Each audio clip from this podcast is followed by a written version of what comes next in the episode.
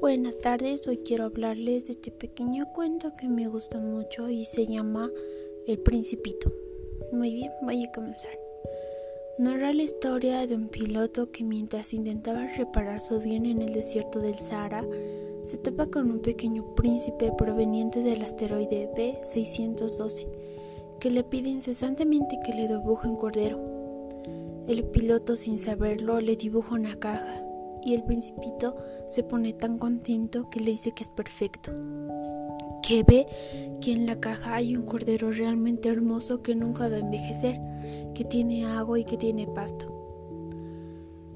Bien, entonces el piloto descubre, descubre la historia del principito que comienza con el asteroide en donde vivía, con tres volcanes, uno inactivo y se entretendría arrancando la mala hierba que dice que mientras este crece puede devorar su mismo planeta y disfruta ver las puestas del sol, que mientras más giraba a un lado veía otro, se daba la vuelta y veía otro. Un día en el suelo del asteroide del principito vio que nacía un brote. Él cuidó tanto de ese brote que con el tiempo se convirtió en una rosa.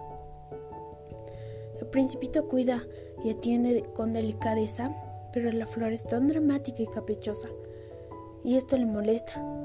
El principito decide abandonar su asteroide y emprender un viaje por el universo en busca de un amigo. La entrevista, la travesía que lleva al principito a visitar varios asteroides hasta llegar a la Tierra. Conocer un variado grupo de excéntricos personajes que lo convencen de lo extraño que es el mundo de los adultos, tan ocupados siempre en asuntos serios e importantes que se olvidan de disfrutar su vida. Cuando llega a la Tierra el principito se pone en contacto con flores y animales. Cuando llega todo un arco de rosas, las mismas rosas les dicen que le huela, ya que estas rosas son realmente hermosas. Él las mira con detenimiento y ve que realmente son hermosas. Y las ve y les dice que él tiene igual una rosa que dice que eso era muy especial. Las rosas les dicen que son hermosas pero peligrosas, ya que tienen espinas pero huelen muy bien. Mediante esto, principito se pone a preguntar si su rosa es realmente la única en su mundo. Pasando al arco de flores más allá en las colinas cerca de un árbol, ve que se asoma un zorro. Piensa que es un amigo el principito le pregunta que por qué no se acerca a él y juegan. El zorro le dice que tendría que domesticarlo, ya que así pueden hacerse amigos.